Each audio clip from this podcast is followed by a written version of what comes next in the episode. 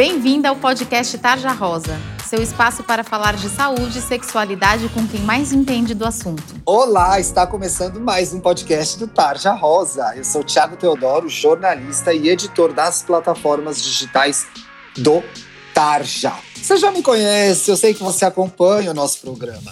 Por isso mesmo também sei que você conhece minha parceira. Você tá aí, Thalita? Tô aqui, Tiago. Para quem ainda não me conhece, eu sou a Thalita Domenic, médica ginecologista, consultora dos canais do Tarja. E se você não me conhece, significa que você precisa voltar e escutar todos os nossos podcasts. gente, aqui no Tarja Rosa a gente não dá um passo sem perguntar pra Thalita antes, hein? Então ali as artes que você vê no Instagram, os vídeos que você vê nossos lá no YouTube, as matérias que a gente faz, a gente conta com a consultoria da Talita.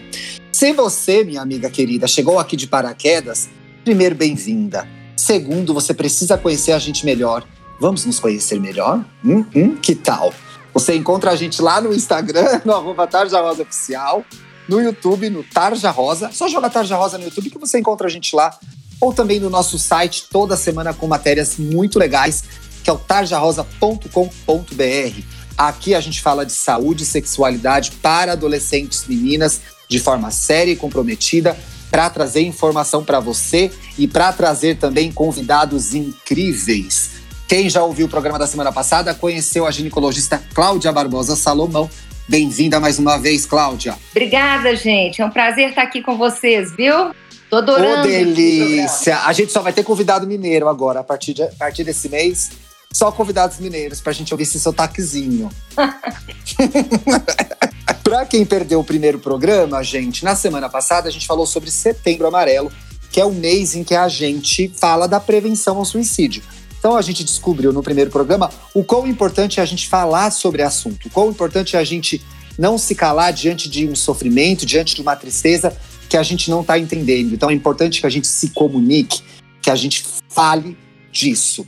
Estamos aqui com duas ginecologistas incríveis e por isso queremos reforçar a importância também dos ginecologistas. Eu sei que muitos ginecologistas ouvem a gente, estarem preparados para falar sobre isso no consultório, poder ajudar, poder ser a ponte para que essa menina chegue é, até o tratamento adequado, até que ela possa chegar no psicólogo, no psiquiatra, dependendo da situação em que ela estiver, né? E é um pouco a ideia desse programa também, a gente trazer essa conversa para o consultório ginecológico, sempre pensando na nossa menina, sempre pensando na nossa adolescente que acompanha a gente. E aí queria saber, doutora Cláudia, alguma vez alguma paciente é, é, chegou para você com algum caso? Olha, as pacientes eu acho que eu tenho um jeito melhor de te perguntar isso. Você consegue, como médica, perceber que a paciente está com algum desconforto emocional? Ô, gente, é exatamente por isso que a gente sempre diz, né, a respeito de você eleger um profissional que esteja sempre contigo. Muito bem. Porque, claro que se você tem o hábito de ir a um profissional desde o início da sua adolescência, você vai criando um vínculo tão grande com esse, com esse profissional, uma liberdade tão grande com ele, que ambos passam a se conhecer muito bem, né? Essa é a situação ideal, né, Cláudia? Claro, que seja um parceiro, claro. né? Essa percepção do, do, das questões emocionais da adolescente vai ficando mais fina ainda a partir do momento que você conhece mais essa adolescente, né? Então, eu acho a sugestão que eu faço para as meninas é de não deixarem para ir só no momento em que estão exatamente precisando para resolver uma Muito questão. Muito bem criar uma relação antes, né? E criar sempre. uma relação antes. No início da adolescência, já ir profissional de saúde que vai atendê-la. Geralmente, tratando-se de meninas, vai ser realmente um ginecologista, né? Esse ginecologista ele pode ser especialista em ginecologia da infância e adolescência ou não, ou ser um ginecologista que atende todas as faixas etárias, mas que tenha sensibilidade para atender essa clientela adolescente, né? essa empatia vai aumentando, tanto que cada vez mais esse profissional vai ter habilidade em perceber essas questões muito íntimas da sua paciente. Fora que a menina tenha também a segurança de estar num espaço de confidencialidade, né, Cláudia? Gente, isso é tão importante da gente colocar. Sabe por quê, Tiago? As meninas não sabem disso. As meninas, muitas vezes, elas acham que o que for colocado, especialmente quando vai no ginecologista, que é o ginecologista da mãe também, Aí que elas criam mais neura em relação a isso. Que elas acham que as colocações, as questões que elas vão estar é, tá expondo para aquele profissional, que elas podem ser passadas para a mãe, né? Isso cria uma angústia muito grande, porque muitas vezes ela vai estar falando sobre o início das relações sexuais, ou mesmo questões emocionais. E ela não quer que a mãe saiba, né? É, ela não. Às vezes até quer, Sim. né? Mas as muitas vezes não quer, né? O importante é que a decisão é dela de dividir isso com a mãe Exatamente. ou não. Né? Na ginecologista ela pode confiar. Exatamente, Tiago, exatamente. O importante é que, primeiro, o ginecologista saiba que ele deve ser um canal de incentivo para essa adolescente estar conversando com a família. Isso é importante. A gente é um profissional que a gente deve estimular o, o, diálogo entre os pais e o adolescente, né? A, é, os pais e a adolescente também. Isso é importantíssimo. Ao mesmo tempo, ela tem que sentir que ela é acolhida e que aquela consulta é dela e é uma consulta que existe uma confidencialidade. Salvo casos muito extremos, né, gente? A doutora Thalita falou anteriormente aí a questão, assim, casos muito extremos de. Estamos falando do, do setembro, do setembro amarelo, né? A questão do suicídio. Se a gente está diante de um caso em que existe um risco iminente, claro que essa família vai ter que ser contactada. Vai ser acionada, né? Vai, tem que levar essa história para a família. Claro, porque tem questões em que não tem jeito. Mas é muito importante, ao mesmo tempo, a gente saber que o ginecologista, o médico do adolescente, diante de um caso em que ele vai ter que, porventura, quebrar esse sigilo, ele deve sempre falar sobre isso antes com o adolescente. Esse sigilo não deve ser quebrado sem ela saber que isso tem que ocorrer, entendeu? E você que está aí ouvindo a gente deve e pode confiar nesse vínculo, viu? Ele é garantido. Agora, o seguinte, a gente abriu esse programa falando que a gente ia falar de saúde mental, de pandemia, de adolescência. Muito se fala de saúde mental. A expressão está na boca de todo mundo, né, Thalita? Exatamente. Eu nunca ouvi tantas pessoas. Ai, minha saúde mental, ai, a saúde mental do fulano, a saúde mental do ciclano, do Beltrano. Agora, afinal, Brasil, afinal, o que é saúde mental? E aí a gente chamou o psiquiatra incrível, maravilhoso, nosso parceiro Jairo Bauer, que vai explicar pra gente o que é, gente. Preste atenção, porque você tá falando saúde mental para lá e para cá e não sabe o que é, agora você vai saber. Vamos lá. E afinal de contas, o que é saúde mental? Bom, para muita gente, saúde mental é você não ter nenhuma doença, nenhum distúrbio, nenhum transtorno que afete né, é, as suas emoções. Mas não é só isso, não, pessoal. É, a saúde mental tem um conceito muito mais amplo. Né? Se a gente for pensar, por exemplo, no que diz a Organização Mundial da Saúde, né, saúde mental é uma espécie de conjunto de bem-estar físico, mental e social. Né? Então não é só não ter uma doença, né? Outra questão é, que é muito é, é, discutida quando a gente pensa em saúde mental é que ela é uma sensação de bem-estar, né? É um estado de bem-estar, né? É, e nesse estado o indivíduo tem capacidade ou reconhece a sua própria capacidade, as suas próprias propriedades, né? De lidar com estresses da vida, é, de trabalhar, de estudar, de se relacionar bem com as outras pessoas, de poder contribuir, né? De alguma forma com a sociedade então, esse conjunto, né, esse pano de fundo de bem-estar. Né? Então, isso é saúde mental.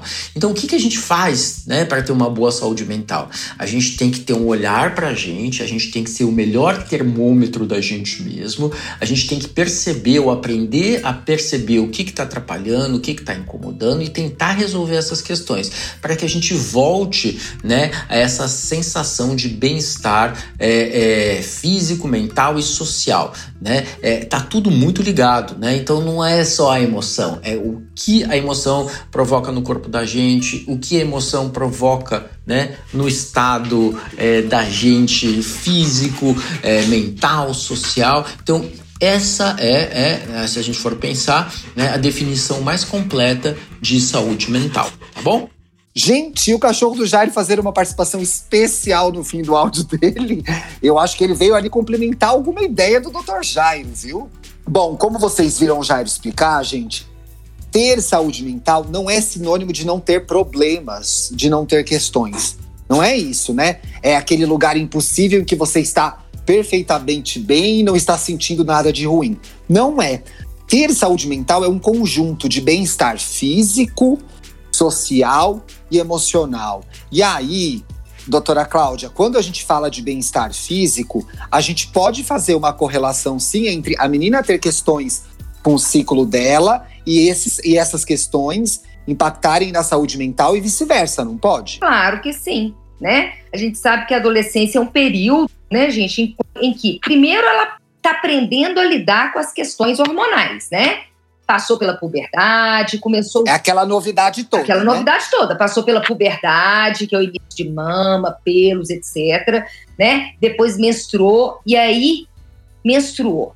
Enfim, tá tudo certo mas começam os ciclos irregulares, começam as acnes, começam as cólicas, né? Então, quer dizer, finalizou o período da puberdade, mas a continua questões muito vinculadas às questões hormonais dessa paciente, né? Então precisa acompanhar, né? Claro que precisa acompanhar. E na grande maioria das vezes, a queixa das pacientes no consultório ginecológico, das pacientes adolescentes, será exatamente vinculada a essas questões que tem a ver com seu ciclo menstrual, com os hormônios, né? Com a estética dela, né? A pele não tá legal, não tá do jeito que ela acha bom, cabelo não tá legal, não tá do jeito que acha bom, a menstruação tá durando muito tempo. Enfim, a gente tem que ter olhos para isso, para essas questões físicas, mas que podem também é, levar a alterações do seu emocional. Thalita, as coisas andam juntas, né? Elas não estão separadas. Com certeza. É, e eu acho que nós, ginecologistas, né, a gente tem essa percepção da paciente, porque, como a Cláudia falou, quando você elege o seu médico, é, você cria um vínculo. Tanto a paciente às vezes chega no consultório e te pergunta, doutora, mas tá tudo bem hoje porque você tá diferente? é, pode pode é, acontecer, né? Acontece. É, assim como a gente percebe. Então, o que, que a gente percebe? Às vezes você tem lá uma paciente super extrovertida, de repente a, a paciente naquele dia tá mais introvertida você começa a questionar sobre namorado, sobre escola, e aí você começa a perceber onde que tá o problema, mas você consegue ter um diálogo muito aberto com essa paciente quando ela confia em você. E a partir daí você consegue ajudar essa paciente. E muitas vezes, quando ela tem alguma alteração de saúde mental, você vê isso no corpo físico também. Então, ou a paciente ganhou muito peso da última consulta, ou ela perdeu muito peso. Sim. Então, são coisas que de fato andam juntas. Estão interligadas. Então, gente, a ideia de saúde mental é, é você se reconhecer na sua capacidade de lidar com a vida. Olha que difícil, mas vou tentar traduzir para vocês que estão acompanhando a gente. O que seria essa capacidade de lidar com a nossa vida, né? É você conseguir ter relacionamentos saudáveis com seus amigos, na escola, com a família, com a sociedade de forma geral, você desempenhar suas funções, que é, sei lá, ir para fazer inglês, né? Ir para natação. São coisas que são é, parte da sua vida e você consegue lidar de forma tranquila com elas. O que não quer dizer que você não vai ter problema. Você vai brigar com a sua amiga, né? Você vai estar tá com preguiça de ir para aula de inglês de repente. Mas é importante você ver que quando se torna muito difícil tocar a vida de forma é, da forma que você tocava antes, né? É, desempenhando as funções que você desempenhava, tem um sinal de alerta aí e é nessa hora que você fala. Fala para sua gineco porque você é muito amiga dela, fala. Fala para sua mãe, fala para sua irmã, fala para seu pai, fala para seu irmão. Você precisa comunicar que você não está se sentindo bem, que você não está conseguindo lidar com uma coisa que é o cotidiano, que todo mundo tem que lidar, tá bom? Não sofra sozinha. Minhas queridas ginecos, a gente teve um complicador muito grande esse ano que foi a tal da pandemia, né? A pandemia empurrou as nossas adolescentes, as nossas queridas ouvintes, para dentro de casa, né? Uma geração que já estava mais exposta aos problemas de saúde mental, que já estava mais dependente da internet, né? E isso já, já influenciava nas taxas de ansiedade, de depressão e, em último caso, infelizmente, de suicídio entre os jovens. E aí a pandemia veio e bagunçou a vida de todo mundo. Bagunçou a de vocês, aposto, né? Com certeza. a das jovens também. Inclusive, né, gente, porque essas pacientes ficaram, às vezes, com dificuldades até de ir ao seu médico, né? Pois é, é aí que eu vou chegar. O que aconteceu com as nossas adolescentes que estão nos ouvindo agora? Ficaram sem ir para a escola, ficaram sem encontrar as amigas, como encontravam antes, né? Ou eu andei conversando com algumas adolescentes que nos seguem, estão fazendo aqueles encontros na praça, fica uma numa ponta, outra na outra, que não é a mesma coisa, né? Que abraçar, beijar e curtir. Estão muito tempo dentro de casa, então assim, a gente ama muito a nossa família, mas enche o saco ver a cara do pai e da mãe, dá para entender isso, acontece. E aí eu queria perguntar para vocês, primeiro para você, Cláudia, como você percebeu o impacto da pandemia no consultório. Depois, tendo percebido esse impacto, nas consultas que rolaram, você sentiu algo de diferente por conta da pandemia. Deu para perceber algo? Me fala. Claro que deu para perceber, Tiago. Lógico que deu. Você, vou até contar um caso rapidinho. Oba, conta, adoro o caso. um paciente que depois desse início da pandemia, a coisa estava mais tensa ainda, né? Uma paciente é, consultório, que eu trabalho no consultório, no hospital, né? E essa paciente chegou falando: Nossa, doutora Cláudia, hoje que a minha mãe deixou eu vir aqui na senhora para poder consultar, a sensação que eu tô tendo é que eu tô fazendo um passeio. Ô, assim, bichinho! Eu tô fazendo um, um programa. assim, eu tô fazendo um programa. Quer dizer, gente, imagina, os pacientes continuaram com seus, suas questões emocionais, vinculadas ao ciclo, as questões de pele, as questões de cólica, tudo mais, e muitas vezes obstruídas de ir ao médico, porque os familiares às vezes ficavam com receio, porque a paciente ia de ônibus, ia se expor, enfim, receios até muito justificáveis, né? É, diante do momento que a gente está vivendo, né? Claro, dá, dá entender. Claro, mas ao mesmo tempo que a, criaram uma ansiedade muito grande com essa paciente, Sim. assim, no sentido de que ela não tinha o acesso ao profissional de saúde que tem costume de resolver ou tentar resolver essas questões. Então, eu percebi esse impacto sim. Uma coisa importante que eu acho importante a gente estar tá colocando aqui é, Tiago, a questão da atividade física. Isso tem impacto direto, né? Na saúde, impacto no direto. ciclo tudo, né? Lógico, tem impacto no peso, tem impacto no ciclo, tem impacto na saúde mental, tem impacto nessa questão das cólicas também, que a gente sabe que o paciente pratica, tem uma prática esportiva mais adequada, ela vai ter uma incidência de cólica menor. Então, assim, e esse confinamento acabou que as meninas diminuíram muito a atividade física. É uma e, coisa que e, a gente... vem, e, vem aliado a isso também um aceitável e, e, totalmente fácil de entender também descuidado com alimentação, com tudo. Virou uma bagunça, sumiu a rotina da nossa vida, né? Exato, exato. Mas, ao mesmo tempo, eu acho que no consultório a gente tem que desmistificar, gente, que o confinamento ele é igual deixar de fazer atividade física e deixar de ter uma, uma regularidade no seu sono e na sua alimentação. A gente tem que desmistificar isso. Às vezes eu converso eu sempre estou conversando isso com as meninas. Gente, o que, que a gente pode fazer no quintal da sua casa? Que em Minas a gente chama de quintal, tá, gente? Aqui chama de quintal também, São Paulo. É. No quintal da sua casa ou na sala da sua casa? O que, que a gente pode fazer diante de uma televisão do ponto de vista de atividade física? O que, que a gente pode fazer caminhando com a sua mãe num local que seja seguro, mas que exista uma possibilidade do distanciamento social? O que, que a gente pode fazer em relação ao seu sono? Em relação às horas do sono, em relação a não pular as refeições. Vamos conversar sobre isso. Eu falo muito, Tiago, que o médico que trata essa adolescente, ele na realidade ele não gasta tempo, ele ganha tempo quando ele fala sobre esses assuntos. Explica melhor. Porque você recebe de novo uma paciente que está muito mais preparada para lidar com seus problemas, com suas questões, porque ela foi orientada. Exato, né? E aí é o que a gente costuma dizer aqui com mais quanto mais informação, melhores as decisões que ela vai tomar, né? Exatamente, exatamente. E a gente é um vetor muito importante de informação, né? Agora, Talita, assim, a gente está num momento de pandemia, as pessoas estão mais isoladas ou agora em alguns lugares, dependendo do lugar, retomando a rotina, retomando coisas que elas faziam antes é, da Covid. Mas assim, tem como marcar consulta, tem telemedicina, tem como chegar no médico ainda, né? Sim, Thiago, tem. Na verdade, assim, é, os médicos em geral não pararam, né? Os que pararam são aqueles médicos do grupo de risco, mas é, se a paciente é, não for ao consultório. Sabe, sabe por que eu te perguntei, amiga? Só vou te interromper e você continua. Pelo menos três casos a gente recebeu no nosso Instagram de meninas que tinham parado a pílula por conta Ai, tô na pandemia, sei lá, não tô transando mais, vou largar minha pílula. Uma menina que começou a ter o ciclo desregulado e elas estavam sofrendo sozinhas em casa. É, então, talvez seja um pouco de falta de informação de que o serviço médico continuou né, disponível, mesmo é, para os casos não Covid. A própria Federação Brasileira de Ginecologia e Obstetrícia orientou que os ginecologistas e obstetras deveriam dar acesso à paciente, justamente por uma questão de contracepção, de uma gravidez indesejada, nesse momento que a cabeça de todo mundo é, ficou um pouco conturbada. Então, é, essa foi a orientação. Obviamente, nem todos os médicos atenderam presencialmente ou estão atendendo ainda.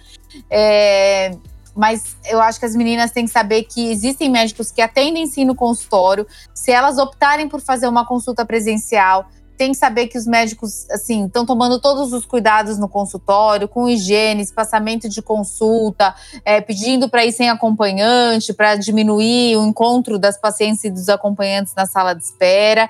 Mas muitas vezes a paciente, por alguma questão familiar, que nem você comentou, Ti, é, a família não quer que pegue o ônibus, enfim. Pois é, né? Ela fica presa em casa, né? Ela fica presa, mas ela pode sim fazer teleconsulta. Muitos médicos também estão fazendo teleconsulta ou estão fazendo as duas coisas para deixar a opção para paciente. Mas o importante é ela procurar ajuda. Não sofra sozinha, minha querida ouvinte. Eu queria dividir uma pesquisa com vocês duas. Nessa semana que a gente está gravando, gente, a gente está gravando no último dia de agosto esse programa, feita pelo Instituto Datafolha, em parceria com a Fundação Lehman e com a Imaginable Futures. A, o Datafolha vem acompanhando crianças e adolescentes, adolescentes como você que ouve a gente aqui, tá? Da faixa dos 6 aos 18 anos. São mil e, mais de 1.500 jovens que o Datafolha está acompanhando para entender o que está acontecendo com a cabeça do jovem na pandemia. E aí, essa hora, minha amiga, que você que ouve a gente, vai saber que você não está sozinha. Ó, eles estão na terceira fase da, da pesquisa já. Então, eles estão comparando o momento de julho a agosto com o momento de maio. E veja só, Lá em maio, 46% dos jovens estavam se sentindo sem motivação. Agora já está 51, aumentou, né? Começaram a ficar mais desanimados. 58% tinham dificuldades de manter a rotina, como a doutora Cláudia falou, né? A vida bagunçou, meu Deus, como eu faço ginástica nesse quintal? Que hora eu vou dormir? Que hora eu vou comer? Então tá todo mundo com mais dificuldade mesmo de definir uma rotina. A aula, que hora é a aula? Aí faz a aula de pijama, nem lava o rosto aí não assiste aula direito, e aí come em qualquer hora. Então tem muita gente passando por isso também. E o número de pessoas, que, de jovens que estão se sentindo tristes foi de 36% a 41%, né? Assim como o número de irritados foi de 45 para 48. E quando a gente junta triste, irritado e ansioso, dá quase 75%. E é nessa hora que, se, de novo, você estiver tendo dificuldades de tocar o seu cotidiano, além do que a gente já está passando, está se sentindo mais triste, está se sentindo mais deprimida, manifeste isso, né? Conte isso na sua família, conte isso para uma amiga, conte isso para seu pai. A gente está falando isso repetidas vezes. O importante é você falar e manifestar se você tiver dúvida, tá bom? Mas veja só, tá todo mundo de alguma forma aprendendo a lidar com essa situação, mas lembre-se, você não está sozinha. Peça ajuda sempre. Esse for fazer uma consulta ao gineco, sabemos que os ginecos também podem falar sobre isso. Certo, Cláudia Thalita? Com certeza. Certíssimo. Eba, é, é, é isso que eu gosto de ouvir. Bom, gente, nesse mês especial do Setembro Amarelo, eu estou convidando vocês, as nossas ouvintes, para lerem as nossas reportagens sobre o tema e sobre saúde mental lá no site do tajarosa.com.br, tá? Compartilhe em suas redes. Vamos pro Taja Responde? Tá todo mundo aí? Estamos, vamos, eu adoro.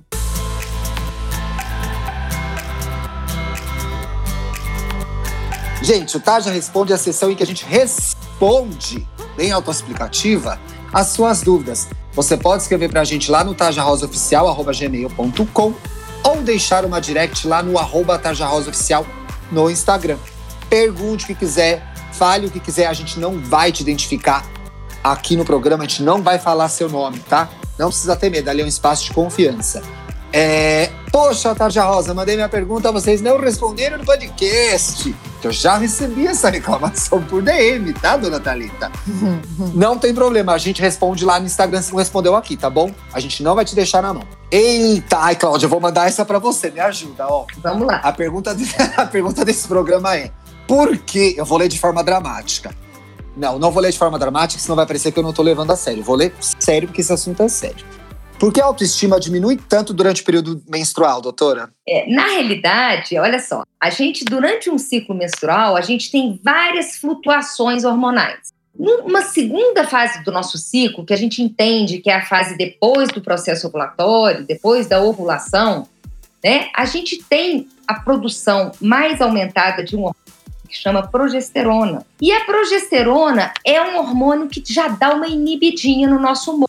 E essa inibidinha no nosso humor, a gente pode se sentir assim angustiada, a gente pode se sentir triste, a gente pode sentir que as questões estéticas que nos incomodam menos passam a incomodar mais. Ficar né? mais sensível, né, doutor? Mais sensível. Então tem muito a ver com essas flutuações hormonais que culminam no processo menstrual, né? Então, o que eu sugiro é que as meninas fiquem atentas a essas questões, né? Por quê? Porque essa questão que a gente pode vivenciar numa segunda fase do ciclo e que a gente acaba enquadrando como uma tensão pré-menstrual ou uma síndrome pré-menstrual, tá, gente? Vocês vão ouvir esses, esses, termos também, né? Tem soluções e essas soluções podem ser encontradas no consultório do seu ginecologista.